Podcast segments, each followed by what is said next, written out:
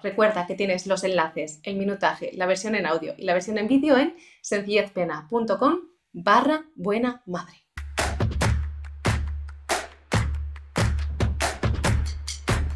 Hola, os doy la bienvenida a esta charla minimalista en la que tengo el placer de contar con Bea Sánchez. Bea de la web mamavaliente.es acompaña a madres y niños de altura para que podamos tener una maternidad y una crianza sin agobios es una de esas personas que transmite un mensaje que creo que es muy necesario en el momento en el que vivimos y a la que yo he recurrido cuando mi hijo nació. Así es que tenía muchas ganas de hablar con ella y ahora que ha sacado un nuevo libro, creo que es el momento ideal para que podamos reencontrarnos, porque ya tuvimos una entrevista previa en las charlas minimalistas y me parecía mucho volver a, tenerla como invitada. Hola, Bea. Hola, Bienvenida. Muchas gracias. Siempre, siempre un placer contigo. Sí, la verdad es que, bueno, ya hemos tenido una pre-entrevista antes de, darle a grabar y, me apetecía un poco transmitir esta idea que, compartes en, tu nuevo libro, que yo creo que ya el título de por sí, ya solo el título sienta bien. Eres buena madre. ¿No? Yo creo que solo con leernos este título unas cuantas veces al día, con verlo, tenerlo ahí, yo creo que con solo tenerlo en la estantería y pasar y verlo y leértelo, creo que sería suficiente para empezar a tener esa, esa maternidad sin agobios que tanto, que tanto compartes. Sí, porque no sé por qué pensamos que somos como una especie de accidente y que no, no estamos destinadas al niño que tenemos y yo creo que estamos destinadas pero con una precisión tan exacta es por alguna razón que no tenemos por qué entender, somos perfectamente útiles para ese niño nuestro. Y, nada de accidente, todo lo contrario. Nos cuesta un poco encajar porque no perdemos la intuición con tanto como leemos y tanto como absorbemos y desconectamos con esa intuición, esa intuición, vamos buscando un modelo de madre que no tiene por qué encajar con lo que somos nosotras ni tampoco con lo que nuestro niño necesita. Entonces, de esa desconexión que al final figura en todos los ámbitos de nuestra vida, pues también aparece en la maternidad, ¿no? Yo esto lo vi muy claro y es tal cual como comentas. Yo tuve un embarazo ideal y recuerdo que no leí nada. Leí creo que un libro y ya está. Porque fui a un taller de preparación y la, matrona me decía, eh, si no te tienes que encargar tú de nada, que ya lo está haciendo tu cuerpo. Tú confía, tú simplemente confía. Eso sí, en cuanto nació mi hijo, esa confianza en mi propia intuición o en mi cuerpo o en, la vida en general se diluyó y empecé a tener un montón de dudas y a recurrir a un montón de teorías, libros. Y cuanto más leía y cuanto más sabía y cuanto más conocía, peor llevaba mi maternidad. ¿Tú crees que hay una relación eh, directamente proporcional entre más lectura y, menos disfrute o menos eh, o más agobio en cuanto a la crianza? Puede ser, porque al final estamos, está todo muy relacionado con el perfeccionismo que tenemos. Queremos que todo sea perfecto y de libro. Y el problema es que ese de libro eh, crea una confusión porque los libros son contradictorios. Hay unos libros que te aconsejan que el niño se duerma llorando y otros que se duerma en colecho y unos libros que coma X y otros que coma Y. Entonces, hay un conflicto mm, que está entre pediatras, entre madres, y tú quieres absorberlo todo a una velocidad a la que ni siquiera puedes decidir qué exactamente sí que comulga contigo y qué no, por la sencilla razón de que tu niño ni siquiera está todavía aquí. Estos son libros que vamos leyendo antes cuando estaba embarazada y luego cuando ve al niño no tiene nada que ver con lo que esperaba, yo siempre a mi hijo ya cuando ya entienden, ya le digo, si yo hubiera tenido que diseñar o yo hubiera dibujado y hubiera planificado, no parecería en nada a lo que soy, no es la idea que yo tenía de niño. Entonces, como no es la idea que tenía de niño, tampoco es la idea que yo tenía de maternidad. No podemos programar nada, podemos sobre la marcha ir solventando los problemas o las dudas o lo que surge. Pero esta programación o esta expectativa que tenemos, al final merma el disfrute, creo yo, porque no, no estamos a verlas venir, estamos esperando a ver cuándo podemos em, poner en práctica lo que hemos aprendido. Tenemos una lección y a ver cuándo me toca el momento de eh, poner todas estas tácticas para cómo dormir al niño, cómo alimentarlo o cómo hablarle. Eh, pues eso, tenemos como una titulación ahí de futura madre y la madre se, titula cuando, cuando, bueno, nunca, porque lo hablábamos antes, ¿no? No terminamos nunca, pero debuta eh, primero cuando el niño viene al mundo y a partir de ahí ya empezamos a conocernos. Mm. Aparte, yo creo que a veces, o, no sé, aquí hablo solo de, mi, de mi experiencia de las, de las, de algunas madres con las que está en contacto, a veces el tener esas etiquetas, ¿no? Ya sea de un sentido, ya sea del otro, de yo hago dormir a mi hijo llorando, o yo hago colecho, o yo no sé cuántos, estas propias etiquetas pueden ser incluso limitantes y generarnos cierta rigidez. Porque una cosa es lo que tú te has planteado y otra cosa es lo que es lo mejor para ti y para tu hijo y puede que en algunas cosas comulgues con unas teorías y puede que en otras comulgues con otras, pero yo no tengo claro que exista una teoría que funcione para todas las madres con todos sus hijos. Y creo que tú aquí tienes más experiencia porque tienes cinco. Exactamente. Es que nosotras como mujeres llevamos como muy a la bandera esto de la bioindividualidad y cada una somos diferentes, tenemos que buscar lo que encaja con nosotros, pero a los niños los voy a criar todos iguales, ni mucho menos. Primero porque aun criándolos iguales, todos van a ser diferentes. Son, a veces pensamos que educamos a personas que serán en el futuro, ¿no? Educamos a una especie de futuro adulto, pero en realidad es ya una persona eh, y no estamos abiertos a eso, estamos un poco eh, creyendo que construimos algo a nuestra manera y, y, ya están definidos desde que son pequeños. Son muy, muy distintos. Los míos son todos pequeños, la mayor tiene siete años, con lo cual eh, ninguno es grande todavía, como para decir, bueno, y, todos son absolutamente distintos, necesitan cosas distintas. He utilizado con ellos tácticas distintas y, he tropezado utilizando mm, el mismo modo para uno para otro. He visto que no funcionaba, ¿no? Desde, desde todo, desde alimentación hasta chupete. Los anteriores mellizos, por ejemplo, probé el, baby de Winnie y venga, pues fantástico, esto me va a funcionar con los dos a la vez. Y ni remotamente. Uno solo eh, toleraba la papilla y la otra todo lo contrario no quería la papilla. Entonces de repente dice ah, no, no puedo esto de educar a la vez, sería muy cómodo, porque diría, venga, una receta única para los cinco, pero la verdad es que no, que cada uno tiene necesidades y eso es muy bonito, porque cada uno me plantea una serie de retos que tengo que ir aprendiendo y sumando. Al final cada uno es un máster para mamá. Sí, al final es lo que hablábamos antes, ¿no? Que eh, ayer quedaba con, una amiga que nuestros hijos son como muy mejores amigos y cuando nos vemos nos, nos, hablamos, ¿en qué fase estáis? ¿no? Y estamos cada vez en una fase. Pues ahora estoy en la fase que me contesta no sé cuántos y entonces estoy viendo cómo gestiono esto, ¿no? Y es cada vez que nos encontramos, ahora que nos vemos menos por la situación que estamos viviendo, es como que vamos evolucionando, ¿no? De la 1.1, de la 1.2, de la 1.3. Lo que tengo claro es que creo que esta de las fases no se acaba y aceptar que no se va a acabar de alguna forma es como que tranquiliza y te permite vivirlo de una forma más relajada e incluso abrirte a la posibilidad de disfrutar. Claro, esto de las fases pasa mucho con lo de las crisis de la estancia, que hay personas que dicen, creo que ya está en la etapa de la segunda fase de la estancia, eh, eh, no sabría decirte, porque hay niños que sí, que es justo la fecha que proponen los pediatras, y otros niños que no, o que no pasan esa crisis de la estancia, y todo es tan relativo. Y luego, al margen de eso, cada uno, ya no es solo la etapa, sino cada uno tiene una forma de afrontar lo que está pasando diferente. Pueden mis cinco niños vivir un momento igual y expresarlo de forma diferente. Eh, su sensibilidad hace que se recarguen de forma distinta. Hay algunos que necesitan la tranquilidad y estar solo y retirarse y una de ellas, por ejemplo, necesita hablar mucho y expresarse mucho hacia afuera y contártelo todo y llegan las 10 de la noche y está ella como una cotorra cuando el otro ya se quiere ir a la cama y ya está medio dormido mientras sube la escalera. Entonces cada uno no solo tiene esos, esos ritmos distintos, sino también una manera distinta de afrontarlo. Y ahí tenemos que estar como muy despiertas en, ver qué es lo que va a precisar cada uno. Hay un concepto que tú nombras, que tú nombras en el libro y que ya te había escuchado antes también, y es la, la, pirámide de prioridades. Y de alguna forma, con esto eh, destierras un concepto que está muy extendido de que mis hijos son lo más importante para mí, ¿no? Y tú dices, pues quizás nos debemos plantear o revisar esta, esta pirámide de prioridades. ¿Qué prioridades o qué pirámide propones tú, Bea?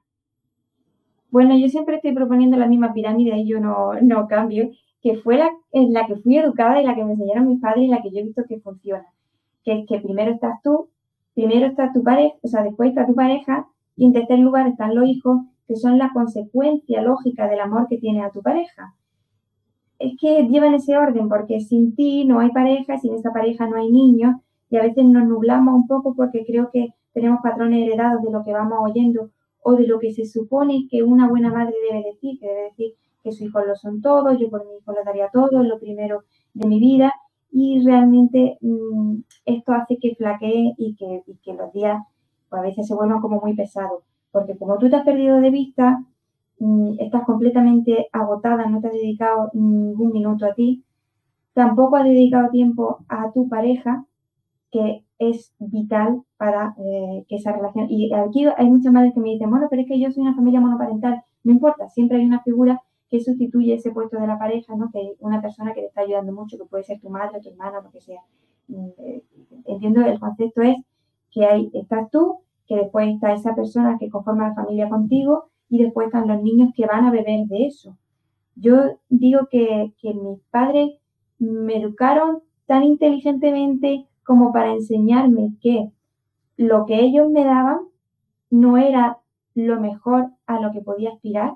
Y voy a intentar explicar esto bien, pero no se me faden ni mi padre ni mi suegro, que, eh, de alguna manera si los padres le enseñamos a los niños que no vas a estar en ningún lugar mejor que conmigo, no le damos opción para más. Eh, lo hemos hecho como muy responsables de nosotros y nosotros responsables de ellos. Eh, lo que tienes aquí para mí eres muy importante, eres lo único, más allá de mí no vas a encontrar nada. Y no es verdad. Siento que, por ejemplo, mis padres me enseñaron que había un amor muy incondicional que era el suyo hacia mí y el, que yo tenía hacia ellos, pero que aún podía aspirar a cosas mejores. Y entonces luego conoce el amor a la pareja, que es totalmente distinto, no tiene nada que ver. Mm, evidentemente no vamos a hablar de calidad de amor, ¿no? No vamos a decir mejor cómo quiero a mi hijo, cómo quiero al otro. No, no es una cosa, sino una orden de prioridades, tú lo decías, ¿no? Una pirámide de donde tenemos que poner el punto de vista. Sí, yo creo que, esto es, fundamental y es algo que, cuando, cuando escuché, ya, es algo que yo hacía antes de, ser mamá y, después de ser mamá, el, tener los espacios solo de pareja, una vez al año tenemos un momento solo de pareja y después en nuestro día a día siempre hay espacios de, solo pareja, pero específicamente tenemos también algún fin de semana o algún momento de, solo nosotros sin nada que hacer específicamente más que estar juntos. Y también el, tiempo ese, el tiempo ese de soledad, que de alguna forma el tiempo ese autocuidado que nutre a toda la familia. ¿no? Que a veces parece incluso un tiempo que te tomas de forma egoísta, pero que realmente si tú estás bien dentro, eso se transmite hacia afuera. Y muchas veces es el mayor regalo que puedes entregar a tu familia, estar bien contigo misma hay un concepto, dime.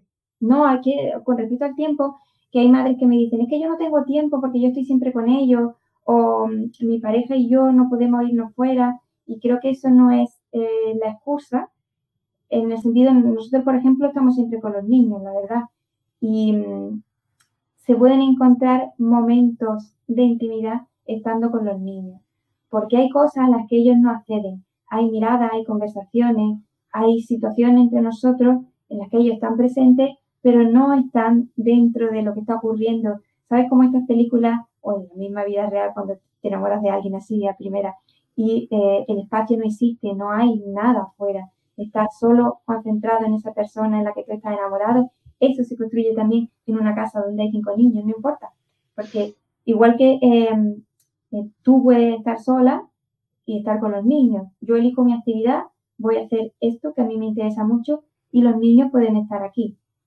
Yo estoy presente con ellos, pero no tengo, no tenemos que necesariamente interactuar todo el rato. Ellos pueden estar a otra cosa y yo conecto con mi libro, con mi taza de té o lo que sea en ese momento.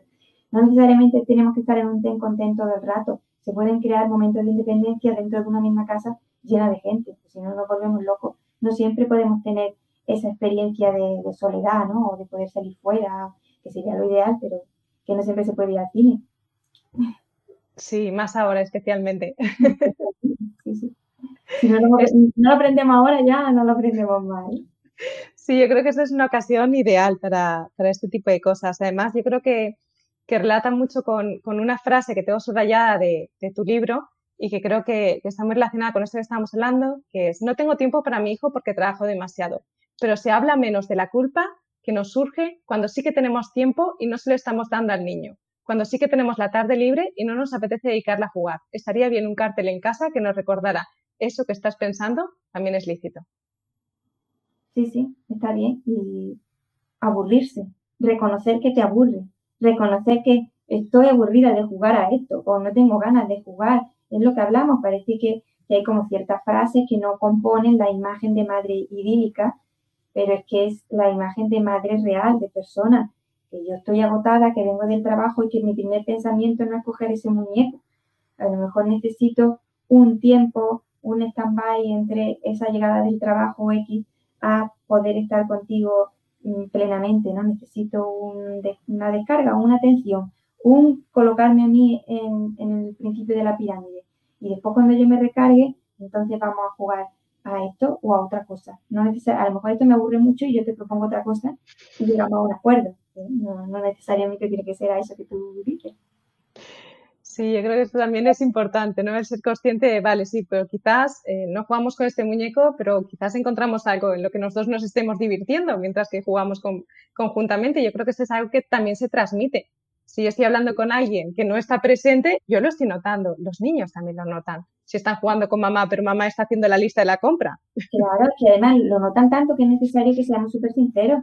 Yo a mi hijo le digo, ahora mismo no tengo ganas de jugar, pero nada, ¿no? Y además le digo, hoy tenía un montón de ganas de leer esto y no me ha dado tiempo. Y la verdad que ahora tengo 20 minutos y me encantaría hacerlo. Y no me apetece, ¿sabes? No me apetece. Es sinceridad, evidentemente. No lo estoy desterrando todo el rato. Siempre hay un rato para jugar, ¿no? Pero soy sincera en el sentido en el que quiero que mis hijos sepan que soy una persona al margen de ellos. No soy todo el rato madre, soy una mujer que hace cosas y no todas están relacionadas con ellos. Y creo que esto les potencia a ellos mucho su autonomía también, el, que ellos sepan que eh, son personas ajenas a su hermano, a sus padres, ¿no? Cada uno tiene su independencia y entre ellos mismos pueden ponerse de acuerdo cuando uno no quiere jugar a lo que juega el otro, siempre la típica pelea de hermanos, ¿no? es que yo quiero jugar a esto y el otro no quiere, pues jugar separado, no hay ningún problema, o llegar a un acuerdo, ¿no? Como decimos, a ti no te gusta jugar a esto y a ti sí, vamos a buscar un tercer juego que sí que os apetezca a los dos. Mm. Qué gran aprendizaje también de poder identificar necesidades, expresarlas y aprender a gestionar un no. Porque todas las personas vamos a recibir nos a lo largo de nuestra vida y aprender a gestionarlos desde tempranas edades creo que es algo que, que es un gran regalo también para etapas más adultas. A mí me ayudó mucho el estudio de la comunicación no violenta, tú lo sabes, y que creo que es una herramienta súper válida para la familia. Que si tuviera que recomendar una cosa sería eso, la comunicación no violenta. Y, y, la capacidad de ser asertivo, de poder expresar. Yo de por sí había sido una persona siempre como que tengo tendencia a contentar a los demás, ¿no? Que eh, todo el mundo esté bien y no haya problemas. Entonces eso a veces me dejaba a mí con la carga de no decir lo que realmente estaba pensando. Y llega un momento en que digo, no, yo tengo que decir lo que siento en este momento, a sabiendas de que no va a ser recibido con todo el placer del mundo por la otra persona, pero tengo que aprender a decirlo bien, de tal manera que no dañe a esa persona, ni tampoco yo deje de decir lo que necesito decir. Necesito expresar la necesidad sin echar culpa a nadie. Entonces tengo que aprender a decir eso. Y, aprenderlo, para mí fue una revolución y me empeño en que mi hijo sepan hacerlo también, a sus propios hermanos, nos involucramos mucho en cómo tienen que hablarle a los hermanos. Les corregimos, ¿no? Le, le, hacen una contestación y le decimos, hay una mejor forma de decir eso. Mm, eh, dile esto, pero de aquella manera, ¿no? Y, son pequeñas intervenciones que ellos se le van grabando y que eh, lo van construyendo desde muy pequeñitos, que pensamos que desde pequeños no se enteran de nada, pero nada más lejos. Sí, sí, eso está clarísimo. Y es curioso porque en, en mi curso Ordena tu casa hay una etapa, que es la etapa en la que llegamos al dormitorio infantil y tiene tres fases. En el tener es cuando revisamos toda la parte de, juguetes, la parte de objetos del dormitorio infantil. En el hacer es cuando hablamos sobre temas de rutinas, que ahí está una masterclass que te acuerdas que diste para ese curso.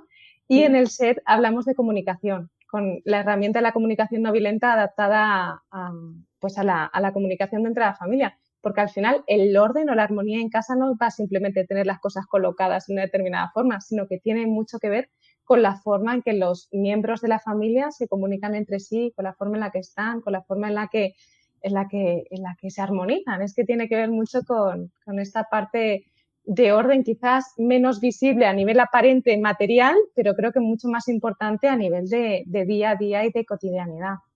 Mira, el otro día me llamaba mi abuela y me decía, yo de lo que estoy muy contenta es de lo bien que se llevan tu hijo.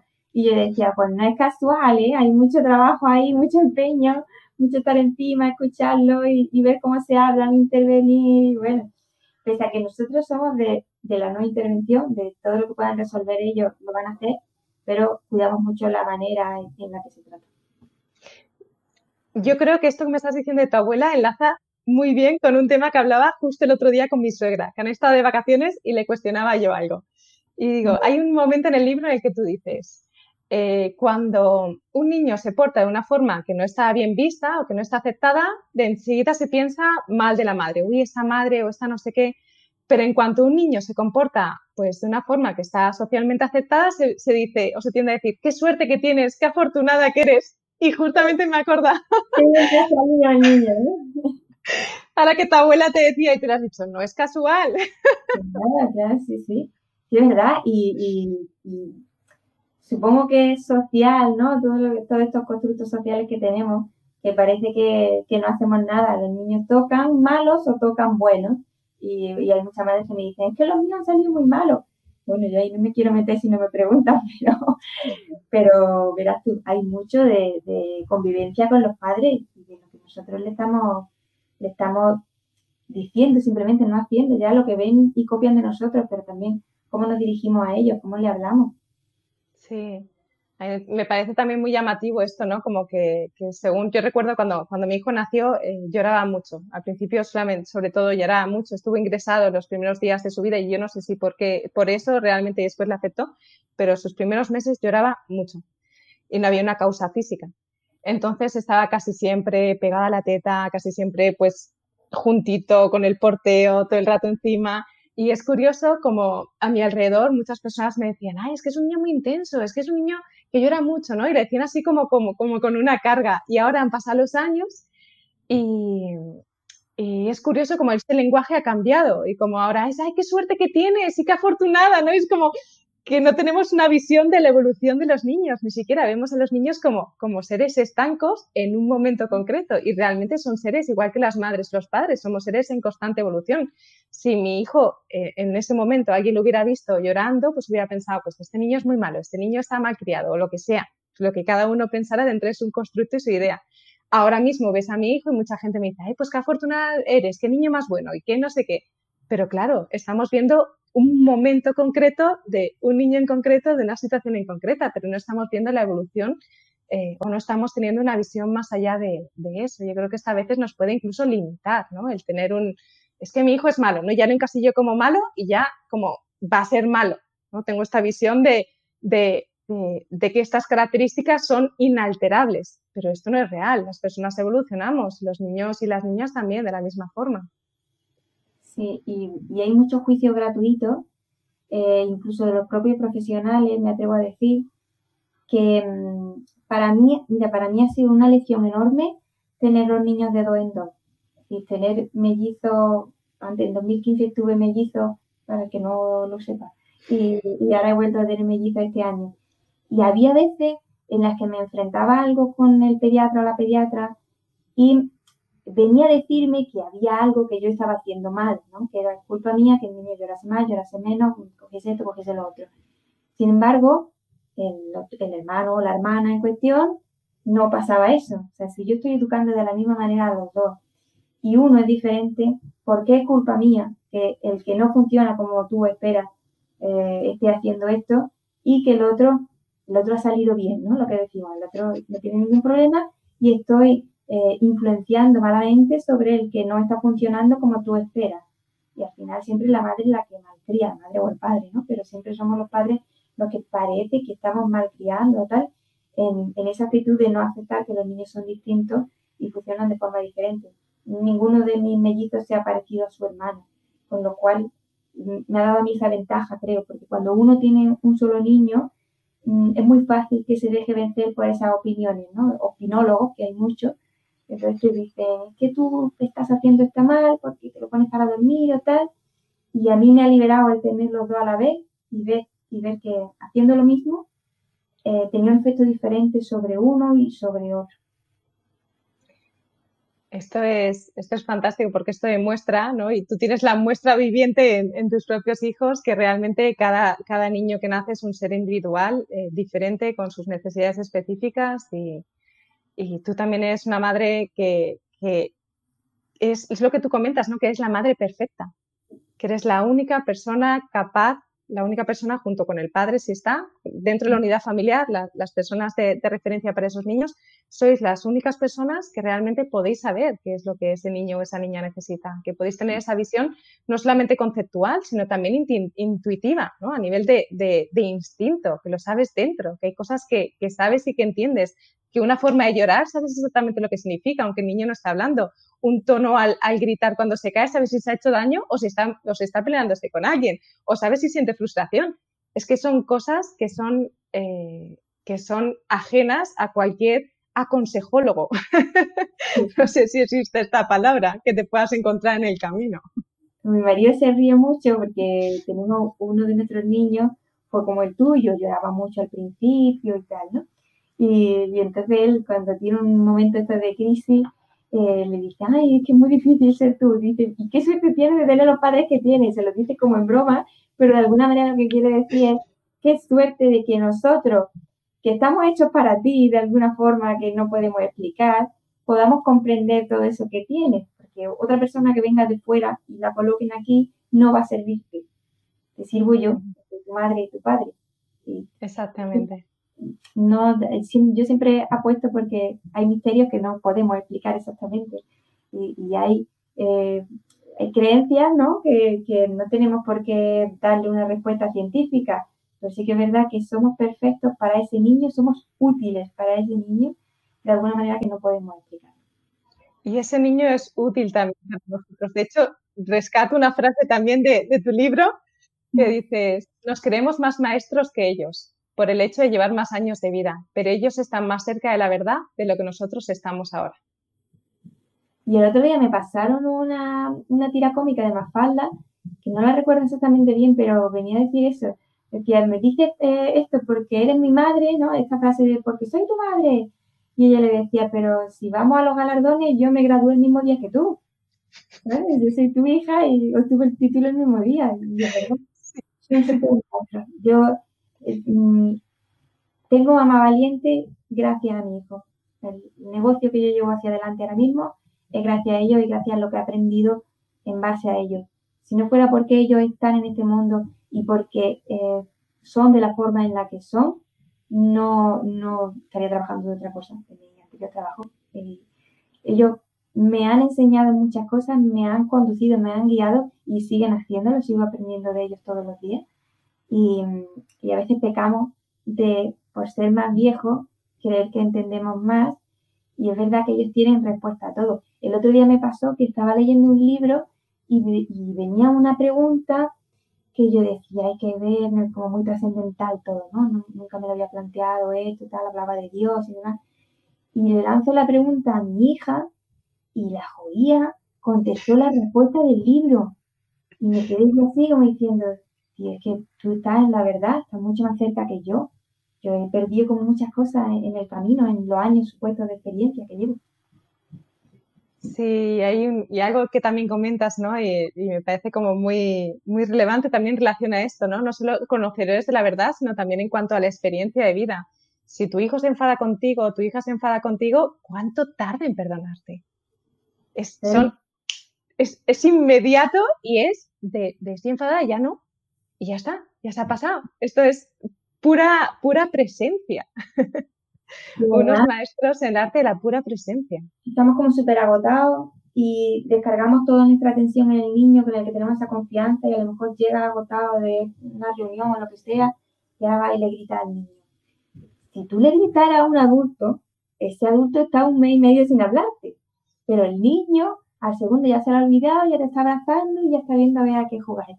Me parece de una compasión y de una liberación tan absoluta que ojalá tuviéramos ese nivel que tienen ellos. Sí, sí, me parece, la verdad es que vea un, tema fantástico. Hay tantos temas que me gustaría tratar contigo, pero tampoco quiero que sea una, charla muy, bueno, muy eh, larga. esto que decimos de, la, de cerca de la naturaleza también lo digo con respecto a la velocidad, porque ellos son muy lentos, muy lentos para todo. Y siempre los padres nos estamos quejando de lo lentísimos que son para comer, para pasear, para lo que sea. Yo, yo voy caminando por la calle muy rápido siempre y parece como que los llevo arrastrando, venga, vamos, vamos. Y ellos que están tan cerca de esa naturaleza, de esos ritmos tan lentos, de cómo crece una planta, de cómo va cambiando un río, ellos son eso, están mucho más cerca y nosotros ya estamos a, la velocidad de, un videojuego, de una máquina, no tiene nada que ver. Sí, yo creo que nos enseñan también al, desacelerar, ¿no? Al, al reconectarnos, porque muchas veces cuando nos aceleramos, yo soy consciente que yo cuando me acelero es porque hay una serie de pensamientos que me están acelerando mi cuerpo físico. Mi cuerpo físico se acelera porque yo empiezo a decirme, ay, que no llegamos tarde, porque si no salimos ahora no sé qué, no sé cuánto, y eso es lo que acelera. Pero en su caso no está todo este ruido mental que produce el acelere físico. Entonces es un recordatorio físico a través de su lentitud o de su ritmo propio de volver a conectar con, con este momento, bajar del ruido y empezar a conectar y, ver su cara y tocar su cuerpo y, ver cómo se pone las zapatillas y ver cómo tú te pones las tuyas. Eh, volver aquí a, a, esto tan cotidiano que a veces nos perdemos por estar en este ruido. Son una llamada de atención tremenda. Una alarma. te perdiste, te perdiste, vuelve. Un vuelve a casa tan rápido, tan rápido que ni, ni, lo estamos mirando. Yo le digo a los padres, em, díselo, pero mirándolo, que a veces estamos con el móvil o estamos en otra tarea y esa tontería de mirarnos al ojo pasa, pasan horas y no lo hace porque, porque va a un ritmo de todas las cosas y las tareas que tienes que hacer.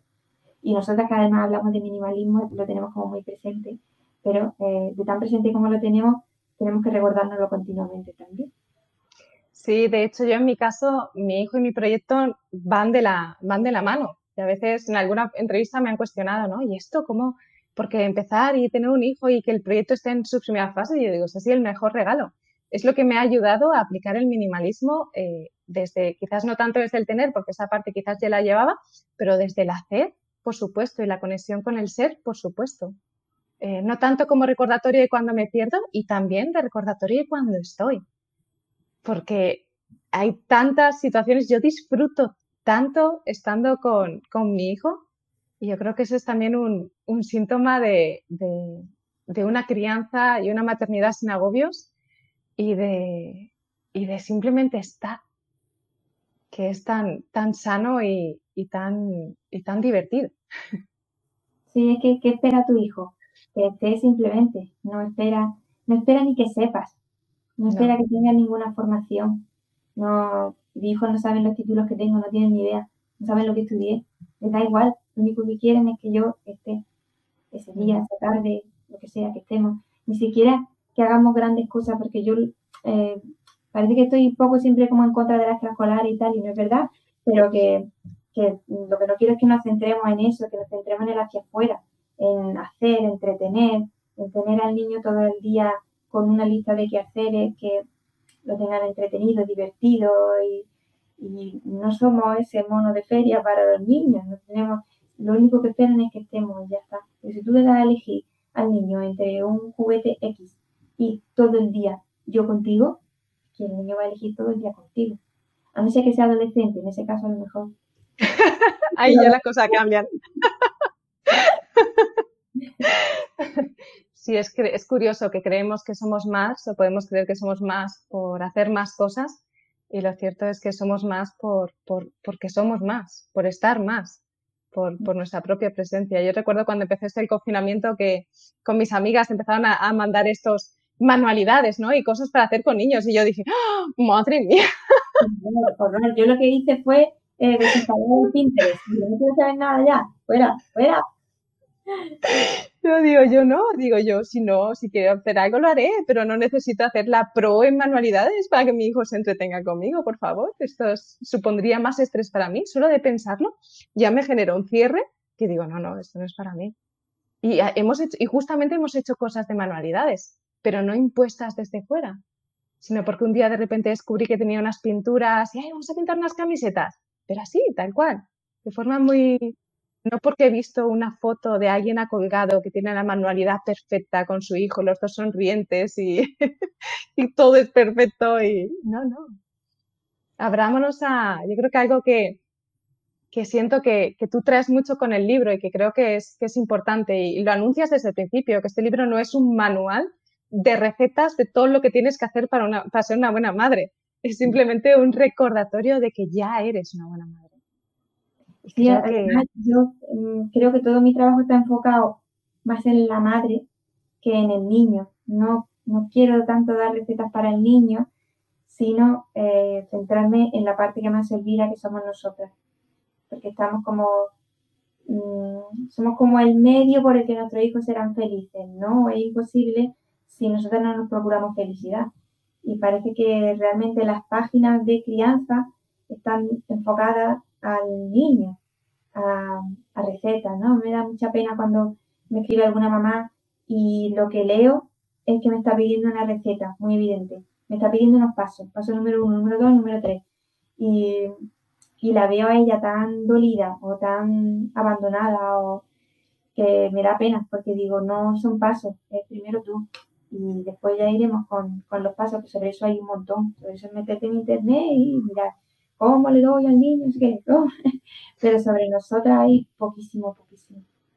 Sí, hay muy poco y lo que hay es este un enfoque quizás o en un sentido o en el otro, ¿no? El, o, la madre superhacedora o, o, la madre que, que, no está porque tiene que estar tanto en su vida profesional o la superheroína o la que o la que no lo hace nada bien, ¿no? Hay como algunos estereotipos o incluso arquetipos, diría yo. No sé si existen los arquetipos de las personas, pero enfocadas al concepto de, de madre, la madre que se sacrifica, la madre heroína, la madre Chuck Norris que puede con todo, ¿no? Es como la... Lo dice perfectamente, es una dicotomía muy violenta entre eh, la madre que está preocupada por la conciliación y la madre que eh, está preocupada en una suerte de receta y de vida en el hogar y tal. Y la verdad es que ninguna es ni uno ni otro, estamos como en una mezcla y aunque alguna enarbole la bandera de algo, realmente es que luego en la intimidad tiene un poco de todo. Mm. Y no solo un poco de todo, sino que para, ni, para cada niño, como decíamos, va a emplear una cosa distinta. Algo que, algo que a mí me ha llamado la atención también, que no me esperaba, es que empezar a hablar de estas cosas en relación a la maternidad me ha servido eh, mucho en el sentido de, de, mi relación con mi hijo y la forma en la que vivo la maternidad, pero me ha servido mucho en mi, en mi rol como hija, y en la forma en la que me relaciono con mi madre. De hecho, esto, incluso tu libro es algo que he recomendado a mi madre que se ha leído y nos ha servido para poner sobre la mesa eh, muchas conversaciones que quizás antes no habíamos tenido y, y, desde una visión muy comprensiva por todas las partes, ¿no? No, no desde yo estoy haciendo las cosas diferentes, pero no, no estoy cuestionando la forma en la, que, en que las hiciste, sino que sé que cada cual con el momento en el que está, con las herramientas que tiene y lo que sabe, hace las cosas de una forma determinada y es perfecto. Porque tú fuiste mi madre perfecta en el momento en el que lo fuiste y yo estoy siendo la madre perfecta para mi hijo en este momento y quién sabe, mi hijo cuando sea padre, si lo es, pues será en ese momento con las herramientas y, poder cuestionarnos estas cosas y hablar sobre este tipo de, de temas que creo que no se suelen hablar desde esta perspectiva, en mi caso concreto y personal, y ahora te hablo como, Lucía, es, algo que ha sido muy sanador en relación con mi madre y también incluso hablando con mi suegra de este tipo de, conceptos de, maternidad entre madres. Mm. Yo lo dije una vez, yo gané una amiga cuando fui madre, con mi madre misma, ¿no?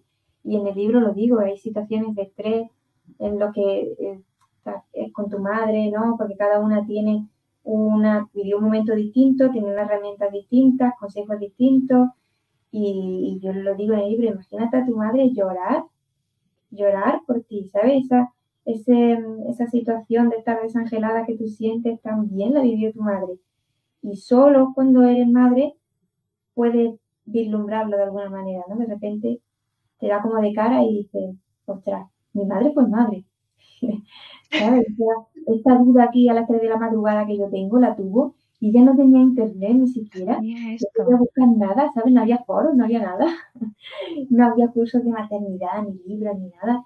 Y, y, se tuvo que enfrentar a su propia madre y a su suegra y, a la abuela. Y, y, es como, ella vivió todo ese proceso, no, no somos las primeras de nada, evidentemente. Eh, siempre hay una primeriza detrás de otra. Y hasta que no es madre, no convives con esa realidad. Y eh, creo que es un momento muy favorable para lo que tú dices, para conversar, para pedir perdón si cabe, para evitar el reproche en lo posible. Y también lo digo en el libro, hay eh, cosas muy reprobables y madres que eh, habría que quitarle casi el nombre de madre, ¿no? Pero no es el caso general porque las personas se dirigen a este libro ya de por sí. El título hace pensar que lo compra alguien que está muy preocupado por la maternidad y tal, ¿no? Entonces, no estamos hablando de esos casos extremos, ¿no? Que a veces se me ha atacado por ahí diciendo, pero es que hay madre, ¿qué tal? Pues sí, no nos podemos ir al, extremo de la horquilla, estamos hablando de, genérico, de, de esta convivencia. También, además, está escrito desde una cultura occidental muy concreta. Si nos vamos a las maternidades de otras culturas, tendría que escribir otro libro diferente. Sí. Pues muchísimas gracias, Bea. Yo creo que hemos hablado un poco de, muchos de los temas que, quería tratar contigo y, me siento profundamente agradecida de, pues de, tenerte cerquita, de que compartas este mensaje que creo que es tan importante y de, de que podamos, eh, de alguna forma, que nos abras posibilidades, ¿no? Para que cada cual pueda encontrar su formato de ser madre o de ser padre y, nuestro formato también de ser hijo y de ser hija, ¿no? En relación a, nuestros propios padres, incluso ya desde adultos. Yo, Como me, sí, me sentí muy feliz cuando fuiste madre, porque sentía que estaba conectada a ti eh, con el tema del minimalismo y demás, y de alguna manera era como, ah, otro punto que nos une es el ser madre, que es como eh, entrar a otra habitación, ¿no? Tienes toda esa habitación en tu vida y en esta también podemos convivir y compartir cosas y es una fortuna poder hacerlo contigo. Es un placer, de corazón es un placer. Como cierre, vea, siempre hago algunas preguntillas y me gustaría hacértelas, que son unas preguntas más bien personales eh, sobre tu día a día y, son así como unas preguntitas rápidas. La primera de ellas es, ¿haces algo por las mañanas? ¿Hay, ¿Tienes alguna rutina mañanera? Pues mira, ahora mismo que tienen los bebés dos meses, todas mis rutinas se han caído como castillo de naipes. Por lo general, yo me levanto muy temprano, soy de madrugar, de tener ese momento de encuentro mío, sea de oración, de escritura, de lectura, porque siento que en lugar de dejar mm, para mí las últimas horas de la noche, que son en las que estoy agotada y ya son como la migaja y el resto de todo lo que he hecho, eh, siento que merezco darme esa parte en la que estoy descansada, esa primera hora, porque eso va a revertir en el resto de mi familia y cambia radicalmente el día. El día que yo no me doy nada, por así decirlo, que me, doy ayuno personal, ese día estoy intratable para todo y eso no sirve para nadie. Entonces sí, hay una primera hora de la mañana en la que, en la que me dedico a, a mí, a ese momento de descanso, que está la casa en silencio, pero claro, ahora es que no distingo entre día y noche porque estoy dando teta todo el día, y me va a parecer sincera, entonces yo sé que eso se, se restablecerá, va a volver la rutina esta y, y de momento hacemos lo que podemos, ya como que no hay una hora, primera hora de la mañana. Hay un momento que voy a colocar en algún punto del día, pero que va a estar. Para eso tengo de cómplice a mi marido y, sé que si se acerca al final del día y no ha habido ese momento, lo hablo con él y, le digo, un rescate, que, que necesito un tiempo para mí, sean 10 minutos, pero es algo. Muy interesante también, ¿no? El, poder ver cómo las rutinas se reajustan y, esto es como que va, viene, y, pero sé que están. Quizás no en un momento concreto, pero algo que, aparezcan. Un logro, vea, algún logro del último año, lo que tú sientas que, haya sido el logro. Uf. que eh, directamente pienso el logro y pienso mi familia, ¿sabes? Pienso, el, el, por ejemplo, este periodo de confinamiento de tanta paz, que hayamos conseguido esto siendo tanto, sé que no, que no es sencillo, que cada uno es distinto, como decimos, y que además no se podía salir. Para mí es un logro que, que los niños le preguntaras, ¿quieres ir a la calle? Y ellos dijeran que no. No en el sentido de que quiera tenerlo encerrado ni nada, obviamente, sino que me daba una tranquilidad de saber que aquí estaban bien, que aquí estaban en paz y que si no, se lo, no se le ocurriría salir si no se lo planteáramos nosotros. Eso me parecía un logro, tener en la casa un, castillo, un remanso de tranquilidad para todo lo que estaba ocurriendo fuera. Que de hecho yo lo comentaba antes con el tema de las actividades del colegio y demás, y, yo le, escribí una carta a la profesora y le dije, lo que prima para mí es la alegría en este momento. Necesito que mi hijo esté, alegre ahora y si no da tiempo a hacer alguna actividad, matemática o de lengua, genial. Y si no da, pues por lo menos tendré la certeza de que están contentos. Mm, qué bonito. Eh, ¿Algún libro que recomiendes? Mira, mm, me piden siempre un libro de crianza y yo digo Crianza Incondicional de Alfie Para mí ese es como sagrado.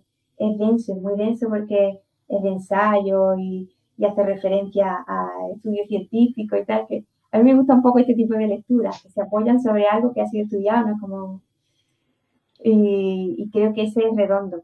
Eh, no es lectura ligera para nada, pero, pero marcó un antes y un después en lo que yo quería hacer con los niños ese amarlo incondicionalmente, saber qué era prioritario y qué no. Él no trabaja el tema de castigos ni nada y, creo que da una forma como muy natural de actuar con ellos sin, sin retarte a ti, por así decirlo. Creo que ese es fantástico. Muchas gracias. Y por último, ¿sientes que llevas una vida plena? Sí, sí, sí. Sí, con mayúscula. Una S y una I grande.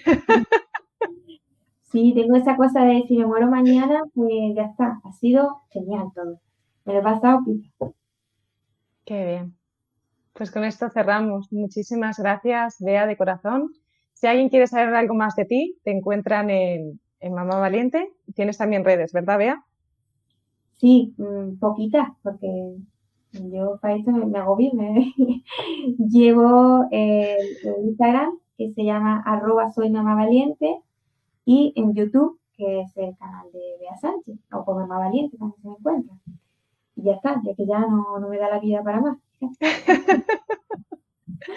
bueno, aún así ha sacado un nuevo libro, ya van tres, si no me equivoco. Sí, sí, correcto. Pues lo tenía casi casi a punto cuando estaba ya embarazada a punto de dar a luz, pero no me dio tiempo y una parte del libro se terminó recién había dado a luz. Pero ya no quise cambiar lo que aludía a que estaba embarazada porque fue el momento donde casi lo escribí todo.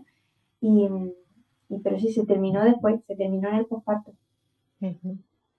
Qué maravilla. Toda la hormona y todo eso. y a la hora de tirarlo todo y empezar de nuevo, pues, no, no, me diste luz un libro y, dos mellitos. ¿Sabes que esto de tienes que plantar un árbol, escribir un libro y pues... Tener un hijo, sí. Faltan árboles y me faltan libros, pero no me está cuadrando todo. Bueno, ahí vas, ahí vas. Lo de los árboles tengo que implicarme más. Ay, muchísimas gracias, Bea. Siempre es un placer charlar contigo y es, es un placer compartir. Os invito realmente a que entréis en mamableente.es, en que veáis el blog, las entradas, las formaciones que tiene Bea y el, a ver el libro, si sentís que resonéis con él de Eres buena madre, que siento que, que os puede inspirar porque es un libro diferente de crianza. un abrazo, Bea, muchísimas gracias y seguimos. Gracias, Lucía. Muchas gracias.